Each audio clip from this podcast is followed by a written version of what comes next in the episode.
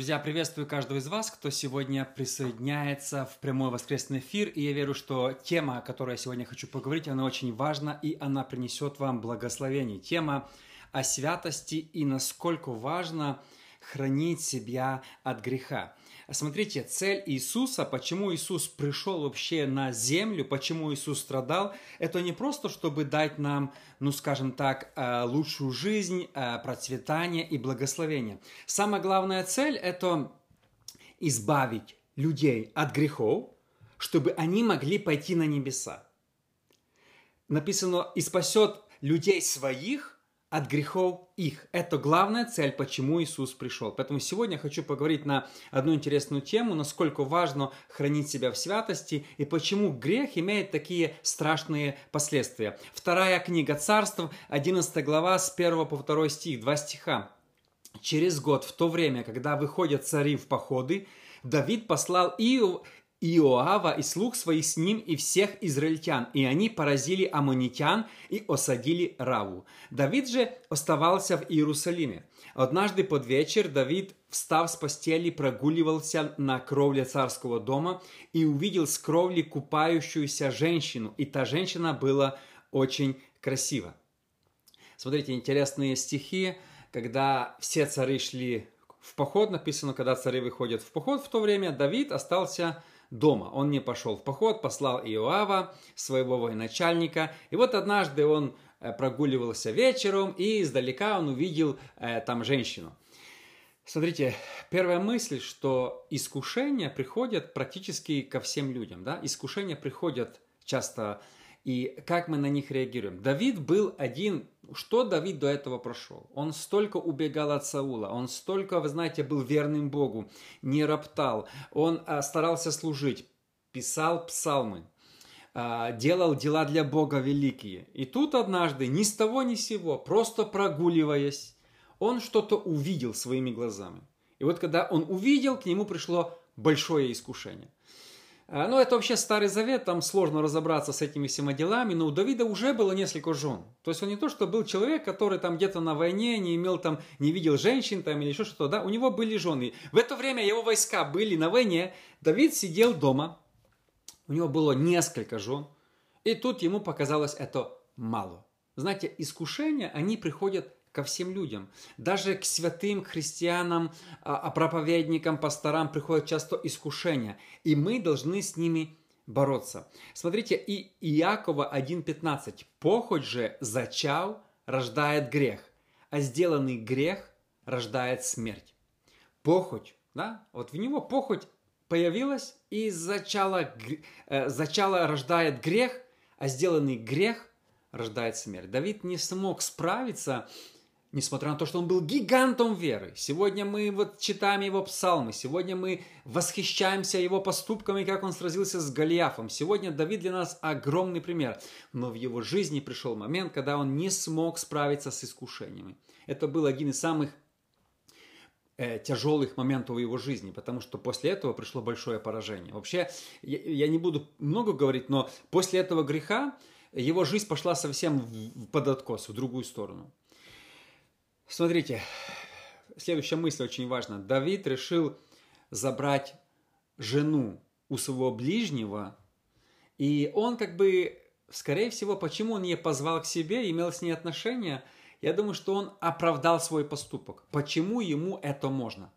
Вот он оправдал, и также, когда у них были отношения, он отправил ее домой, потом мы знаем, он позвал Урию с войны, пришел ее Урия, был очень Вообще Урия был один из 30 сильных у Давида, он не захотел пойти домой, спал там где-то на улице, потом Давид его отослал.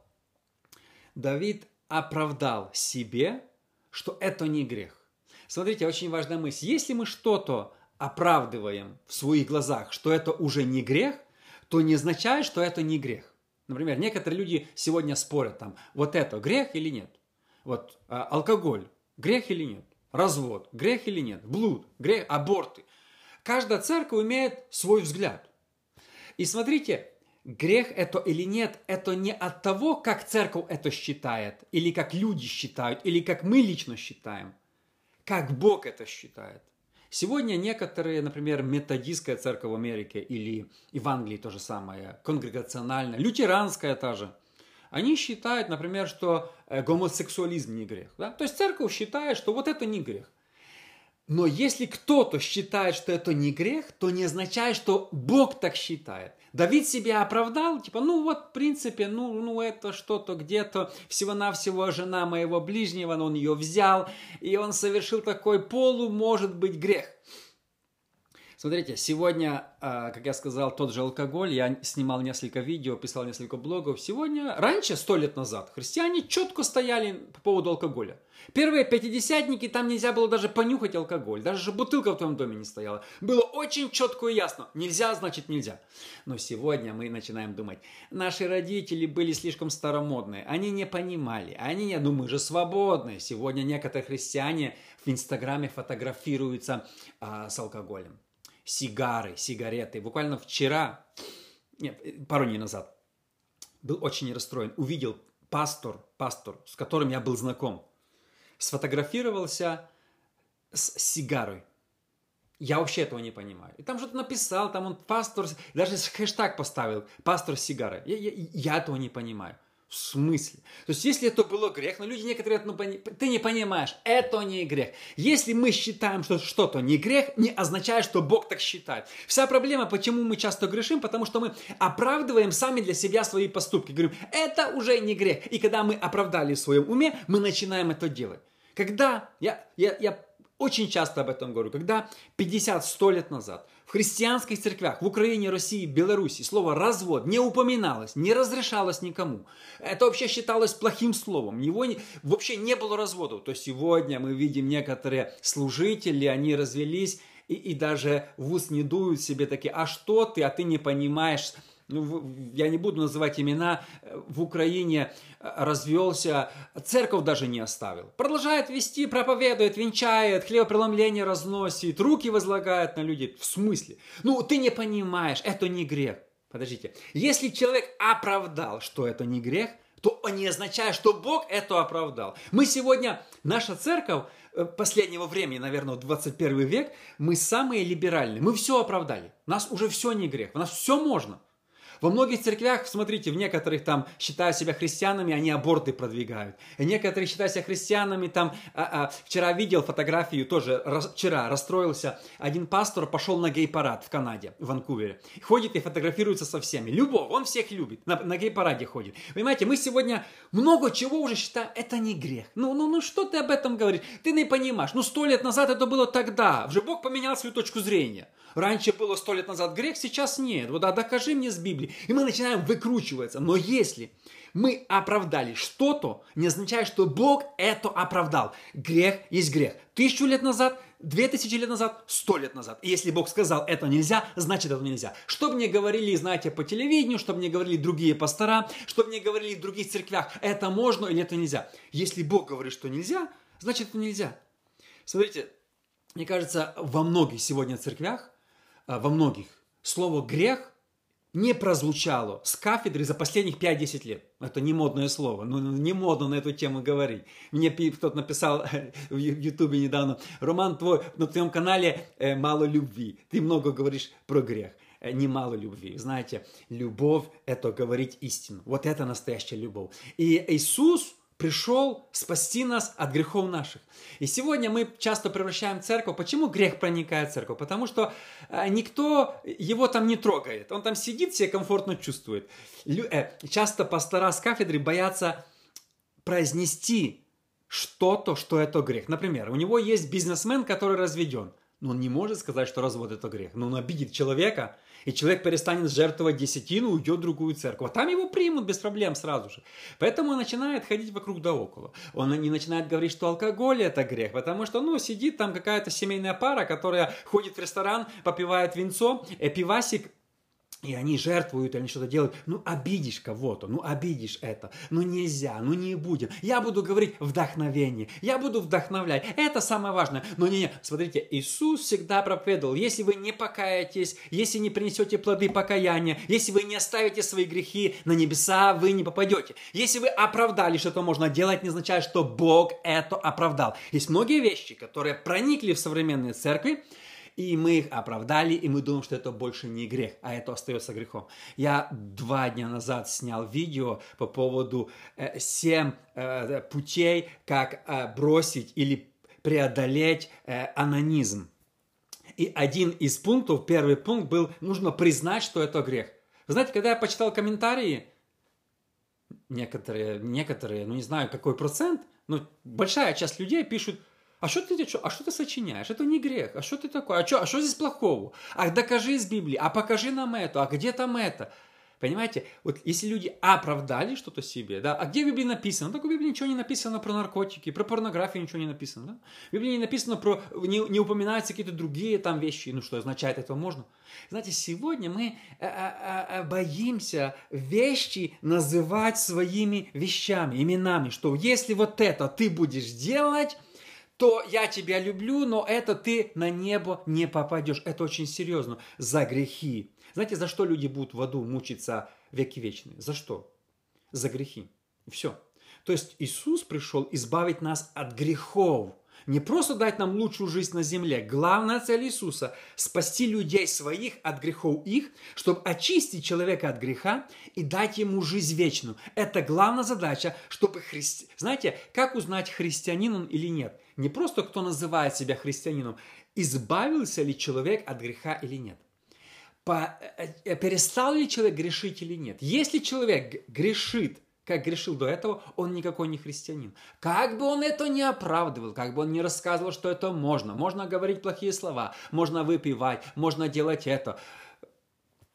Можно спать до свадьбы, можно пятое, десятое. Как бы человек себя не оправдывал, грех есть грех. Смотрите, следующая мысль, очень важная.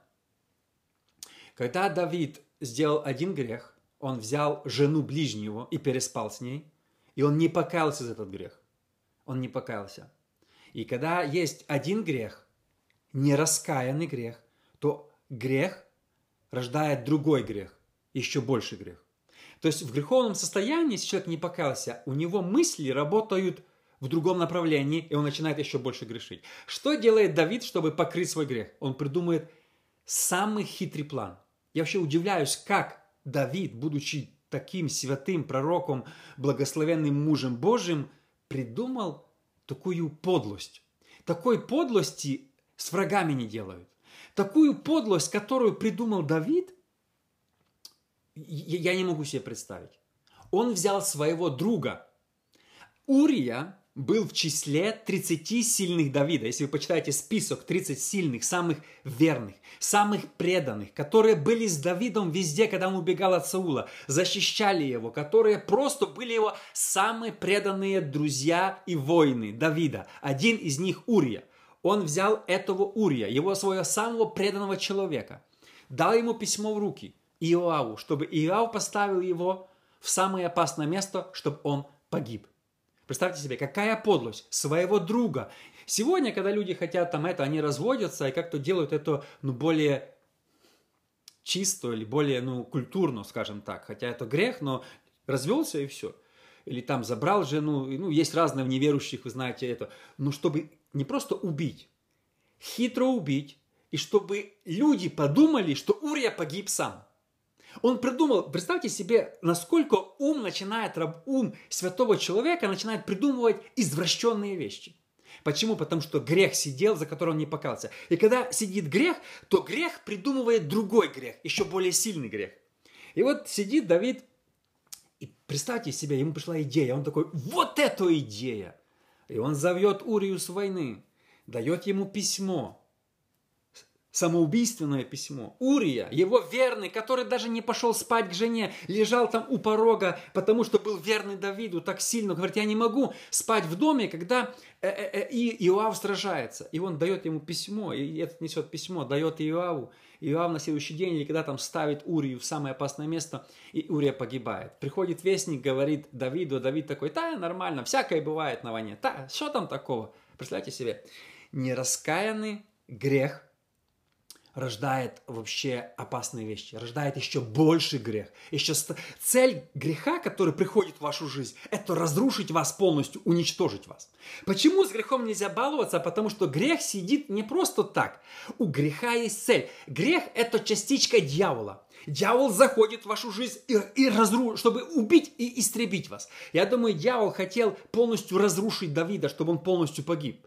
И когда, знаете, ты не, не каешься за грех, грех заходит, он не сидит смиренно в углу. Грех поражает твой ум. Ты начинаешь говорить такие вещи, которые вчера стеснялся бы такое произнести. Когда сегодня некоторые пастора на сцене начинают говорить, которые развелись и говорить, развод это нормально, еще пару лет назад они осуждали это дело. Сегодня они сами сблудили, развелись, говорят, это нормально. Ты думаешь, как ты такой святой, я тобой восхищался. Что ты сегодня несешь? Что ты вообще говоришь? Почему? Потому что нераскаянный грех поражает ум. И мы уже не, не, мы уже не узнаем этого человека. Это уже не тот человек, это уже другой человек. Его уже использует дьявол. Грех поражает ум, и человек начинает мыслить, это мысли дьявола приходят к нему. Кто дал Давиду план так хитро, коварно убить Урию?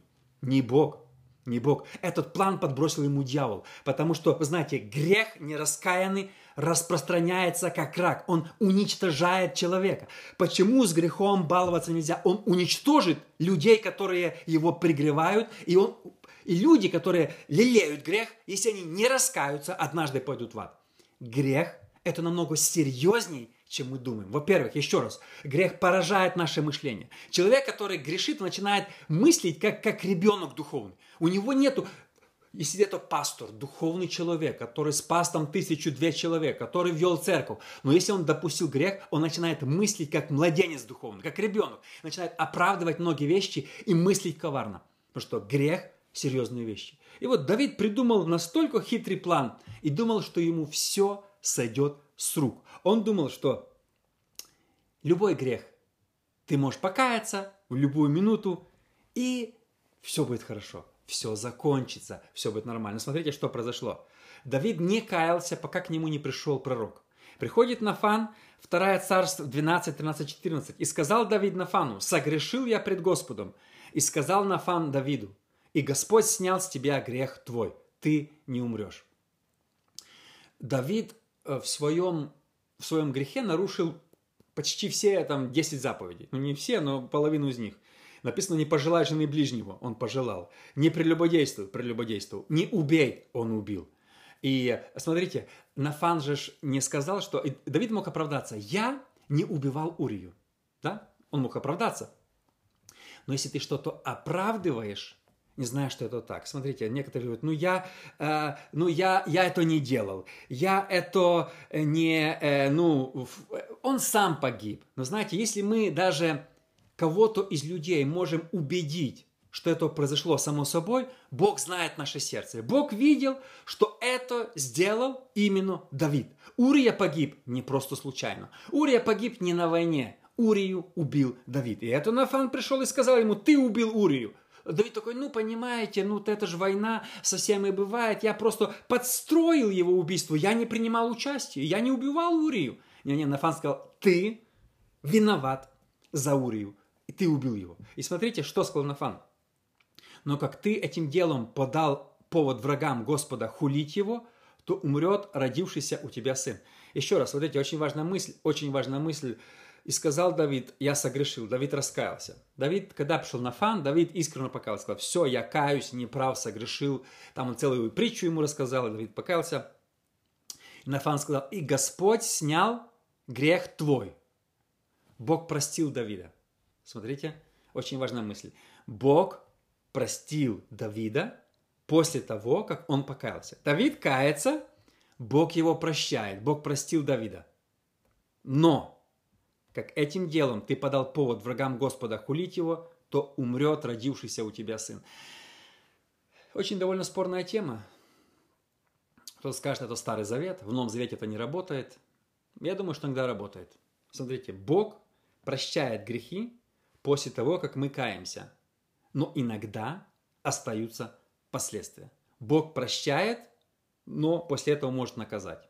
Кто скажет, не, где мы такого никогда не... Смотрите, написано, Бог простил, снял твой грех.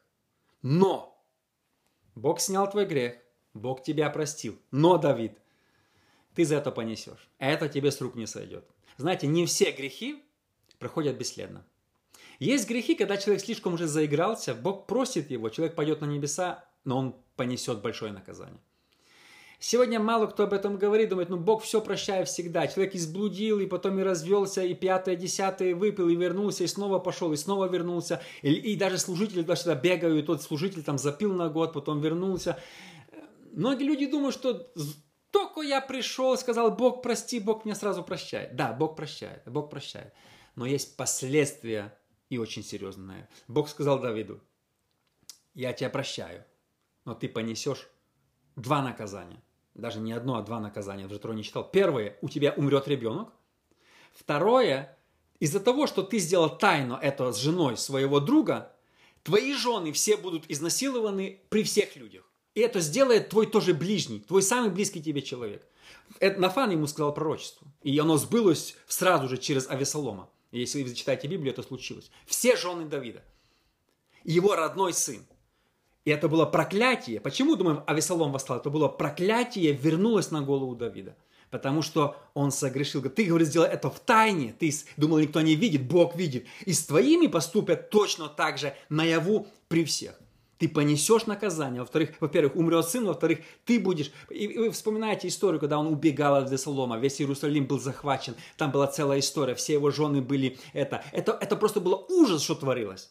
Какой, как, что Давид заплатил за свой грех, несмотря на то, что он покаялся. Он покаялся. Но когда, вы знаете, первый грех родил второй грех, коварный план, и Давид сидит такой, уже, знаете, не знает, что придумать, приходит на фан, отрезвил его, и когда он отрезвил его на фан, Давид понял, что он согрешил, начал сильно каяться, но уже было поздно. Уже он не мог умолить Бога не наказывать его. Уже наказание следовало за его поступки.